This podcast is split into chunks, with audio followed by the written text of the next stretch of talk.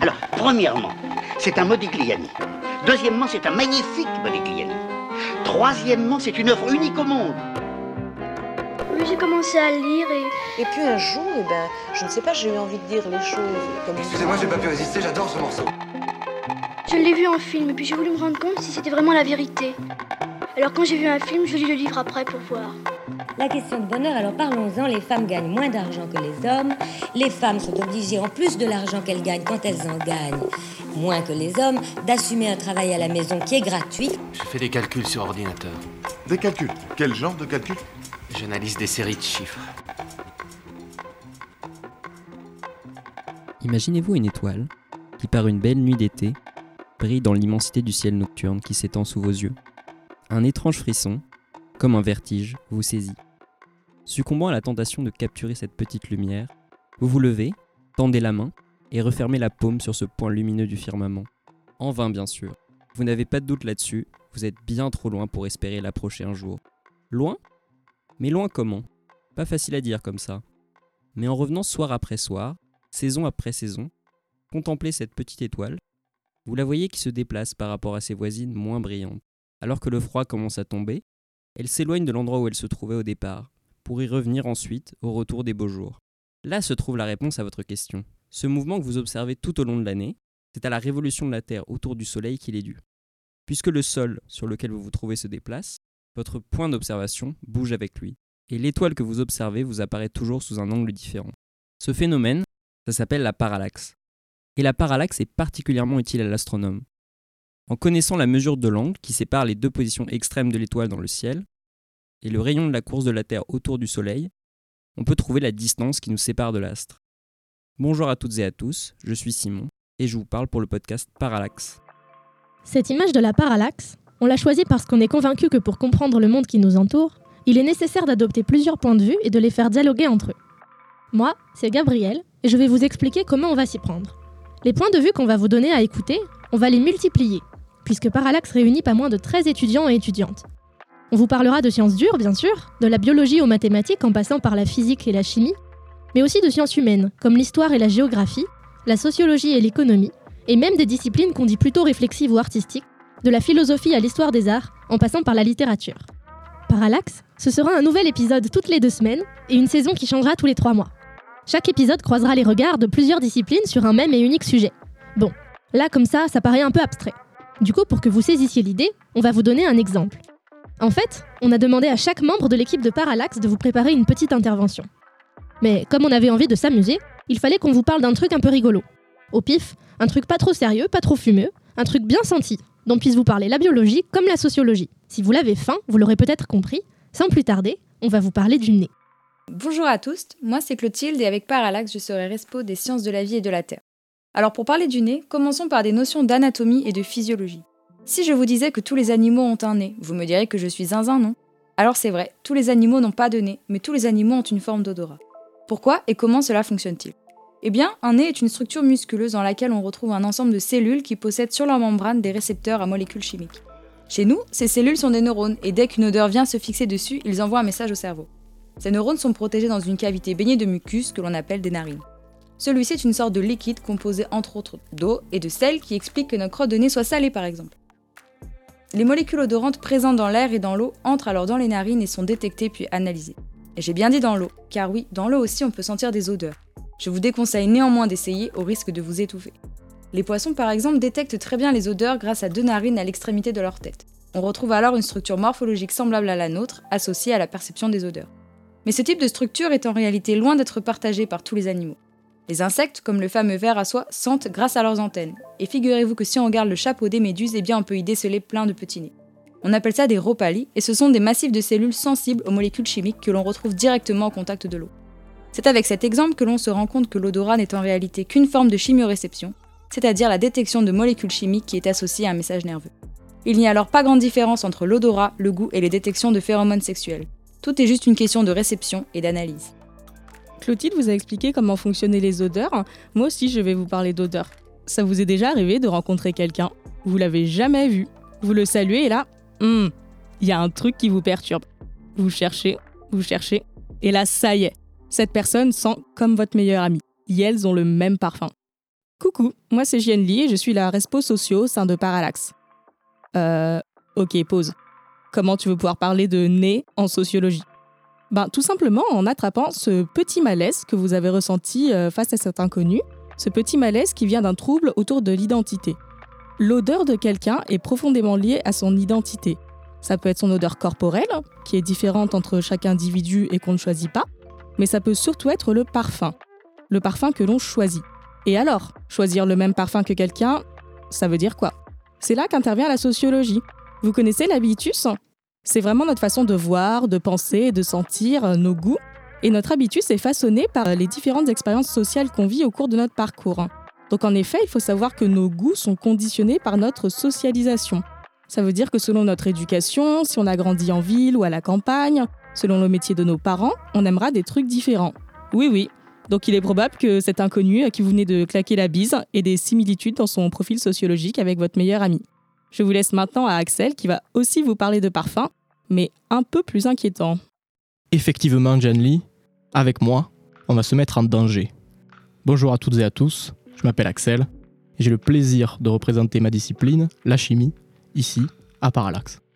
Alors autant le dire de suite, nous, les chimistes, on a plutôt mauvaise presse. En gros, l'image qu'on se fait de la chimie, c'est au choix le vieux fada dans son labo un peu glauque qui fait péter des trucs, ou alors les usines de l'industrie chimique qui font peur, voire pétrochimique, qui font encore plus peur. On sent déjà l'odeur de l'essence et la fumée noire. Enfin bref, la chimie, ça pue. Et pourtant, pourtant de la chimie, vous en avez tous les jours plein le nez, même si vous n'êtes pas trader. Et vous vous en rendez même pas compte. Je m'explique. Pour une chimiste, le nez est un des instruments de détection et d'analyse les plus sophistiqués qui existent. Il faut s'imaginer que toutes les deux secondes, quand vous prenez une inspiration, votre nez parvient à détecter et identifier des molécules odorantes en concentration extrêmement faible, jusqu'à quelques parties par milliard. Pour donner une comparaison, c'est comme si votre œil était capable de détecter une goutte de colorant diluée dans une piscine olympique. Ensuite, la reconnaissance d'une odeur dépend de l'affinité de la molécule associée avec les récepteurs contenus dans les neurones dont vous parlez Clotilde tout à l'heure. Chaque molécule interagit avec de multiples neurones. Et c'est la combinaison des réponses de tous les récepteurs à chaque molécule chimique permet de générer un signal dans votre cerveau. Par exemple, ah, tiens, c'est marrant cette odeur de brûlé dans la cuisine. Oh merde, les poivrons J'ai fait cramer les poivrons Faites pas semblant, vous voyez de quoi je parle. Donc la chimie, là-dedans, elle est partout. Dans la compréhension des relations entre l'odeur d'une molécule et sa structure, c'est la chimie organique. Il y a aussi la biochimie, pour la description des récepteurs olfactifs, ou encore la chimie physique, pour modéliser les interactions entre molécules et récepteurs, qui sont à l'origine de la perception des odeurs. Voilà, je pourrais continuer jusqu'à demain. Même le poivron qui crame, c'est de la chimie, mais malheureusement, mon temps est écoulé. Axel vous a parlé d'odeur et de pollution. Je vais vous montrer dans quelle mesure ces deux choses peuvent structurer l'espace social. Vous vous êtes déjà demandé pourquoi votre bière était moins chère à Belleville que dans le 16e, à Brick Lane qu'à Portobello, dans le Bronx qu'à Manhattan Je m'arrête là, vous avez compris le principe. Pourquoi donc? Eh bien cela tient au nez des bourgeois du 19e siècle. Salut à vous, moi c'est Louise et je suis la respo géographie de Parallax. Et oui, la géographie peut vous aider à répondre à ce genre de questions par l'étude des sociétés dans l'espace, par la prise en considération de la spatialité des phénomènes socio-économiques. Alors pourquoi donc à Paris, Londres et New York, votre bière est moins chère dans les quartiers du nord-est que du sud-ouest? Ou autrement dit, pourquoi les quartiers plus paupérisés de ces trois mégapoles se situent au nord-est? Eh bien, cela tient au nez, particulièrement sensible à la pollution et aux odeurs, il faut croire, des bourgeois de l'époque de la révolution industrielle.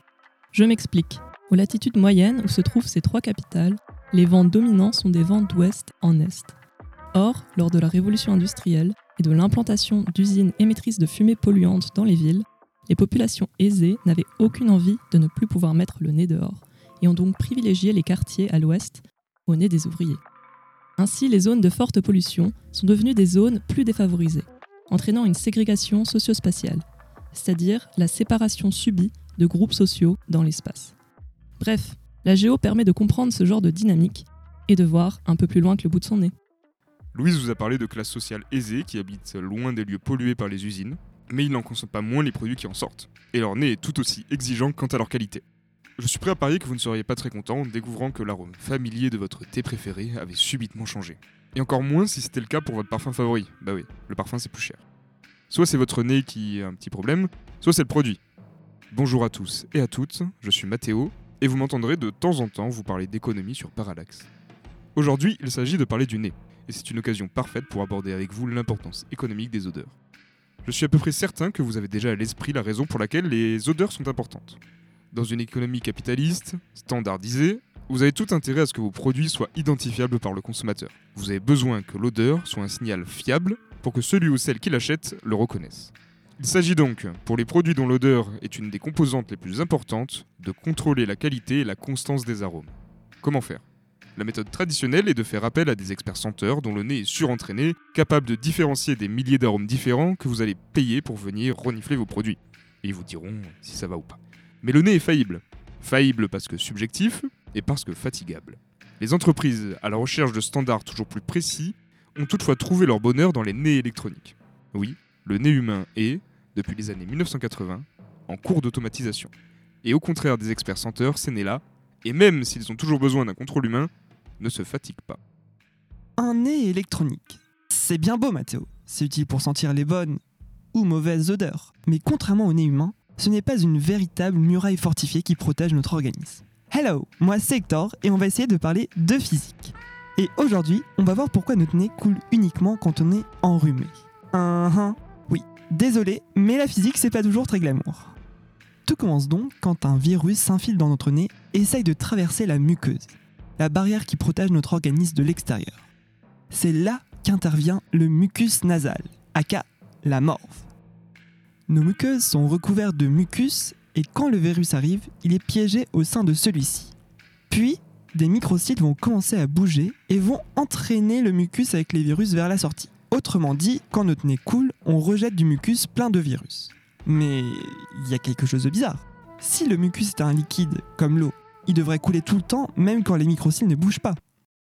C'est en fait lié au fait que le mucus est un fluide composé de différents éléments, contrairement à l'eau où il y a juste des molécules d'H2O. Dans le mucus, il y a beaucoup d'eau, 90%, mais aussi des protéines, de l'ADN, des lipides. Et tout ce mix de molécules de taille et formes différentes fait que le mucus est visqueux. Plus précisément, il est réofluidifiant. Euh, C'est-à-dire, eh bien, si les cils battent très vite, le mucus va être fluide et va s'écouler facilement, alors que si les cils battent lentement ou ne bougent pas, le mucus va être très visqueux et ne va pas se déplacer. C'est donc pour ça qu'on a le nez qui coule quand on est enrhumé et que le reste du temps, non. Bref, la prochaine fois que vous serez en train de rager parce que vous avez épuisé votre troisième boîte de mouchoirs alors que ça ne fait qu'une semaine que vous êtes enrhumé, pensez au cauchemar que ça aurait été si le mucus n'avait pas été réofluidifiant. Ça vous fera relativiser.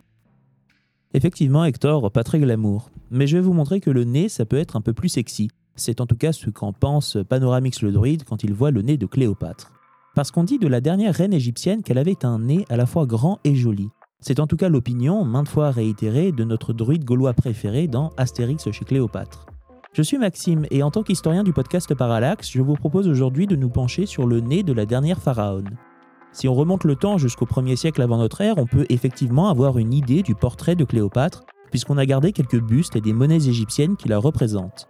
Mais je trouve que cette question, la taille ou la beauté du nez de Cléopâtre, n'est pas la plus intéressante. Demandons-nous plutôt pourquoi on insiste autant sur le nez et plus généralement sur l'apparence physique de Cléopâtre. Il se trouve justement qu'une historienne spécialiste de l'Égypte antique nous donne la réponse. Il s'agit de Florence Quentin qui, dans son livre intitulé L'Égypte ancienne, nous explique que les contemporains de Cléopâtre étaient souvent frappés par sa culture, par sa maîtrise des sciences et des langues, bref, par son intelligence extraordinaire. La raison pour laquelle on néglige cet aspect de la personnalité de Cléopâtre et pour laquelle on se concentre uniquement sur son physique est à mettre en lien avec les stéréotypes misogynes qu'on a pu véhiculer sur elle dès l'Antiquité. En effet, les adversaires politiques de Cléopâtre, parmi lesquels on trouve Octave, le futur Auguste, premier empereur de Rome, aimaient bien raconter que la reine d'Égypte était une séductrice sans scrupules qui n'hésitait pas à se servir de sa beauté pour mieux s'emparer du cœur des hommes et régner à travers eux. Les adversaires de Cléopâtre faisaient donc tout leur possible pour sexualiser la pharaone afin de mieux la dénigrer et construire d'elle une image néfaste. Et cette propagande est la raison principale pour laquelle on en est encore à s'interroger sur le physique de Cléopâtre, dont le nez est devenu une sorte de caricature, alors qu'il y a des questions finalement bien plus intéressantes à se poser.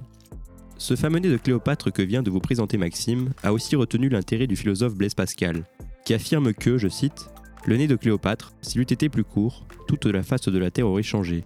Mais au-delà de l'anecdote, qu'est-ce que la philosophie peut nous apprendre sur le nez? Doit-on ranger celui-ci du côté de l'être ou bien du nez en? Je m'appelle Esteban et je vous propose un petit aperçu de la place du nez en philosophie. Si le nez retient l'attention comme organe de l'odorat, celui-ci ne suscite pas autant d'intérêt que les autres sens et est souvent considéré de façon négative. Il serait moins développé que celui des animaux et témoignerait d'une certaine bestialité de l'homme.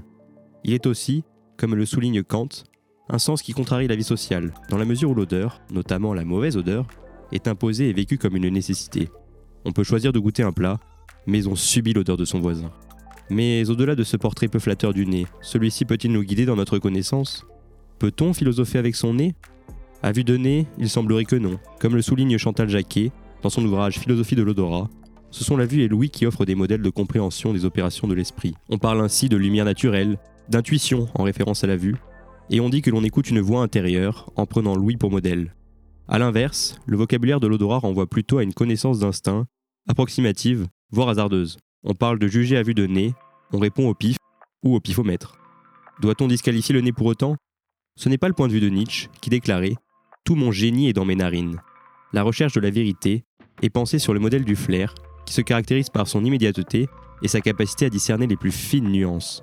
La réhabilitation du nez, qui va de pair avec une revalorisation du corps et de ses instincts, offre un nouveau rapport à la vérité. Philosopher, c'est sentir, dans ses fragrances les plus subtiles, ce qui différencie le vrai du faux. Très bien Esteban. Moi c'est Jules, le respo mathématique. Et en maths, on recherche aussi la vérité, et sur le mode de la démonstration. C'est-à-dire prouver à partir d'assertions considérées comme vraies dès le départ, qu'on appelle axiome, de nouveaux résultats, appelés eux théorèmes. Et je crains que le nez ne nous aide pas beaucoup dans cette affaire. À moins que... Tenez, imaginez notre cher Pinocchio, dont le nez s'allonge à chaque fois qu'il prononce un mensonge, vous dire que justement, son nez va s'allonger. Vous voyez le problème venir? S'il dit vrai, son nez devrait s'allonger, alors qu'il n'aura pas menti. Mais s'il dit faux, son nez ne devrait pas s'allonger, alors qu'il aura menti. Bref, ça sent à plein nez le paradoxe du menteur, plus connu sous la formulation Je suis en train de vous mentir, ou encore Cette phrase est fausse. Eh bien, Tarski a réussi à transcrire mathématiquement ce paradoxe. Attendez, on aurait donc une contradiction au sein de l'édifice mathématique? Non, qu'on se rassure.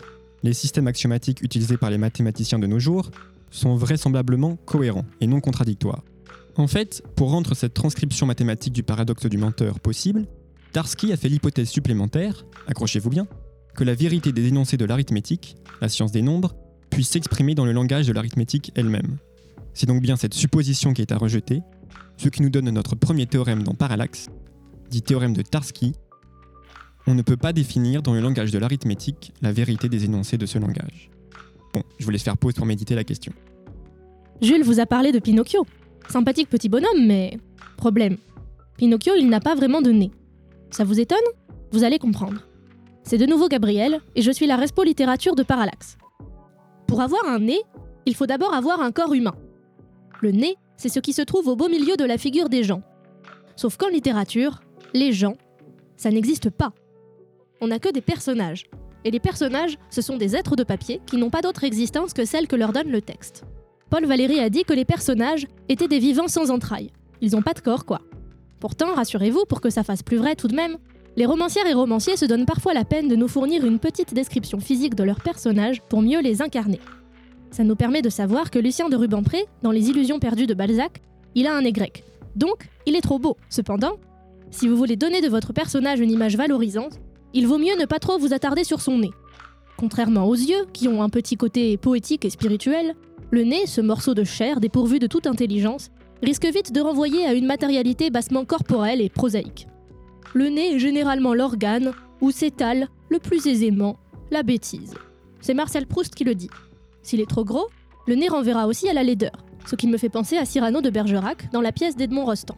Mais puisqu'on est au théâtre, et qu'au théâtre ce sont les personnages qui ont la parole, Cyrano a les moyens de se défendre et de nous opposer un brillant démenti, en nous disant, je cite, qu'un grand nez est proprement l'indice d'un homme affable, bon, courtois, spirituel, libéral, courageux. Est-ce qu'en connaissant uniquement la taille du nez de Cyrano, on peut déduire autre chose sur lui? Bonjour à tous, moi c'est Benjamin, le responsable du pôle maths. Revenons à notre thème et tirons-lui les verres du nez. Bon, vous m'avez senti venir, vous avez entendu ma tape, on va faire des stats. Quelles statistiques les humains ont-ils bien pu faire sur leur nez? Bon, évidemment, nous allons parler de ça. Il existerait une corrélation positive entre la taille du nez et la taille du pénis en érection. C'est-à-dire que les hommes ayant une structure nasale plus importante auraient un plus grand sexe. Des chercheurs ont procédé aux différentes mesures sur 126 cadavres d'hommes japonais. Et le résultat semble sans appel, le coefficient de personne, coefficient évaluant la proximité de deux échantillons de données, et le résultat semble sans appel. Le coefficient de Pearson, coefficient évaluant la proximité de deux échantillons de données, a une valeur significative. Vous trouvez pas ça sent le sapin là Déjà, cette étude s'inscrit dans une triste tradition du monde des statistiques. On fait beaucoup plus de statistiques sur les hommes que sur les femmes. En effet, les travaux de Sébastien Gourdeau et Lisa Mourlot expliquent la lutte qu'il y a eu et qui se poursuit contre la manière de recueillir des données sur la situation économique et sociale en France. Avant, on prenait principalement en compte la situation des hommes et très peu celle des femmes. Depuis les années 80, l'INSEE s'efforce à créer une personne de référence non genrée pour enlever ce biais statistique. De plus, le résultat de cette étude n'est pas du tout la phrase révolutionnaire plus j'ai un gros nez, plus j'ai un gros sexe. En statistique, pour émettre une conclusion, il faut rentrer dans les détails. Un échantillon de 126 japonais pour représenter toute la population japonaise, ça sent pas hyper bon. L'article ne dédie malheureusement pas une partie sur cette question de justesse d'échantillon. La conclusion de cette étude serait donc plutôt les hommes japonais présentant un nez plus grand sembleraient avoir un plus grand sexe. Semblerait étant le mot le plus important de cette conclusion. Bref, lorsqu'on fait des mathématiques appliquées, il ne suffit pas d'appliquer des outils théoriques, il faut de la rigueur, au risque de tomber nez à nez sur des résultats qui ne veulent rien dire. Est-ce que vous vous êtes déjà demandé d'où venait la forme de votre nez? Bon, maintenant qu'avec Benjamin vous êtes allé chercher les corrélations incongrues qu'on pouvait trouver avec sa taille, j'aimerais revenir à ce qui littéralement saute au milieu de la figure. En effet, souvent, quand il ne nous dérange pas en coulant, c'est la morphologie de ce relief que l'on a en plein milieu du visage que l'on ne peut pas supporter. C'est encore moi, Simon, et cette fois, je vous parle en tant que respo sciences environnementales de Parallax, pour poser cette question de la diversité des formes de nez du point de vue du climat. Un lien a bien été effectivement observé entre d'un côté l'index nasal, c'est-à-dire le rapport de la largeur des narines sur la longueur du nez, et d'un autre côté l'humidité de l'air. Cette dernière est simplement la quantité d'eau contenue dans l'air. Elle est directement liée à la température qu'il fait chez vous. Plus il fait chaud, plus il y a d'eau. Mais vous allez me dire, si je suis dans une forêt tropicale, il fera bien plus humide que dans un désert. Mais dans les deux cas, il fait chaud. Et vous avez raison, bien sûr. Mais ce que vous ressentez, c'est l'humidité relative. Quel pourcentage d'eau l'air peut contenir sans, entre guillemets, craquer et se mettre à l'expulser sous forme de cette sensation un peu collante sur votre peau ou d'un orage qui vous fait regretter votre balade. Votre nez, lui, il a pour rôle d'amener l'air à une certaine humidité pour qu'il puisse être bien traité par vos poumons. En bref, si vous, et surtout vos ancêtres, avez habité dans un pays chaud, vous n'avez pas besoin d'un nez allongé qui, grâce à sa longue surface recouverte de muqueuse, peut bien humidifier l'air, comme l'ont vos amis des pays froids. Si l'anecdote que je vous ai racontée peut sembler un peu anecdotique, cette problématique, il est intéressant de la prendre dans sa perspective historique. Durant la période coloniale, au tournant du XXe siècle, plusieurs scientifiques se sont emparés de la question climatico-nasale. Bien que le lien qu'ils aient trouvé entre l'index nasal et l'humidité de l'air soit correct, ils se sont servis de ces éléments scientifiques pour justifier la théorie abjecte d'une prétendue hiérarchisation des races. La variabilité climatique servant alors de point d'appui objectif à ce qui est en fait une construction idéologique raciste. Si aujourd'hui la science peut toujours être biaisée, ce que je viens de vous raconter a le mérite de nous mettre le nez dans le lien très fort qui existe entre nous et nos environnements, et nous questionne sur notre adaptabilité aux changements rapides qu'ils connaissent. Enfin, vous aurez saisi qu'avec moi, on va essayer de comprendre les environnements ainsi que les sociétés humaines dans les perspectives des liens qui les unissent à leur milieu. Vous êtes maintenant sous les latitudes pluvieuses de la Normandie, le 9 avril 1364. Ça fait des mois que vous faites la cour à une belle dame qui s'appelle Jeanne. Vous aimeriez bien que ça aille un peu plus loin, alors vous la demandez en mariage. Le jour J, problème, on doit s'assurer pour la paperasse que vous êtes du bon lignage, que c'est bien un lion jaune sur fond rouge qu'il y a sur le blason familial. Mais votre père est mort le matin même. Personne pour confirmer.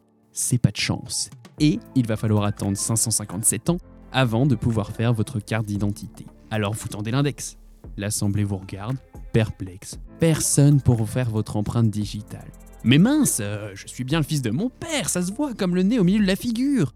Regardez Vous sortez le portrait de papa, Jean de Lebon, qu'il s'était fait faire en 1350 pour briller sur LinkedIn, et vous vous mettez de profil devant, euh, juste comme lui. À vue nez, tout le monde est d'accord, c'est validé. Jeanne est rassurée, vous avez les mêmes traits et surtout le même pif qui ne trompe pas. En fait, c'est presque sérieux. À cette époque, le portrait représentait l'image d'un homme telle qu'elle avait été inscrite dans le plan de Dieu. Et du coup, le portrait pouvait se substituer à une personne absente. Ça permettait de faire les présentations avec ses ancêtres avant l'invention des tests de paternité et de rassurer votre futur mari ou femme. Pratique. Voilà, moi c'est Mathieu, je bouffe des images d'art et de cinéma. J'adore les anachronismes et je suis respo du son. Maintenant que nous touchons à la fin de notre tour d'horizon nasal, nous espérons vous avoir permis de vous rendre compte que le nez, c'est bien plus que ce qui se voit au milieu de la figure. Le nez, c'est avant tout l'organe de l'odorat. Dans votre nez, les récepteurs à molécules chimiques vous permettent de sentir les odeurs aquatiques si vous êtes une méduse, votre parfum très cher si vous êtes un bourgeois, la pollution si vous êtes une ouvrière au nord-est de la ville, ou les poivrons cramés si vous êtes juste distrait ou distraite. Des odeurs, il y en a plein. Pourtant, contrairement au nez électronique des industries capitalistes, vous n'en percevez plus aucune quand vous êtes enrhumé. Cela dit, vous avez de la chance. Vous avez un mucus réofluidifiant, ce qui n'est pas le cas des vivants sans entrailles et sans mucus que sont les personnages de romans. En effet, le nez c'est aussi tout simplement une partie du corps. Du coup, les Romains s'en servent pour sexualiser Cléopâtre, et les philosophes ne l'aiment pas trop. Mais ça, c'était avant que Nietzsche arrive. Des nez aussi, il y en a plein. Des ronds et des pointus, des petits et des grands, des qui s'allongent comme celui de Pinocchio. Leur forme dépend un peu du climat, et un peu aussi de votre papa normand. Mais au fond, elle ne veut pas dire grand-chose en elle-même. Les nombreuses significations qu'on a pu lui donner relèvent toujours d'un parti pris qui peut être artistique ou idéologique. À présent, il nous reste à vous remercier pour votre écoute de ce petit épisode inaugural et à vous dire à très bientôt pour l'ouverture de notre première saison. Pour débuter l'aventure de Parallax, il nous fallait une base sur laquelle s'appuyer, deux piliers bien solides et clairement déterminés. Quoique solides, pas si sûr, vu que leur définition, au sens propre comme figuré, dépend du point de vue. Peut-être au contraire alors quelque chose de mouvant, incertain, quelque chose qui vous donne à entendre la pluralité des pensées, ce qui finalement fait l'esprit de notre podcast. Voici venir la première saison de Parallax, la gauche et la droite.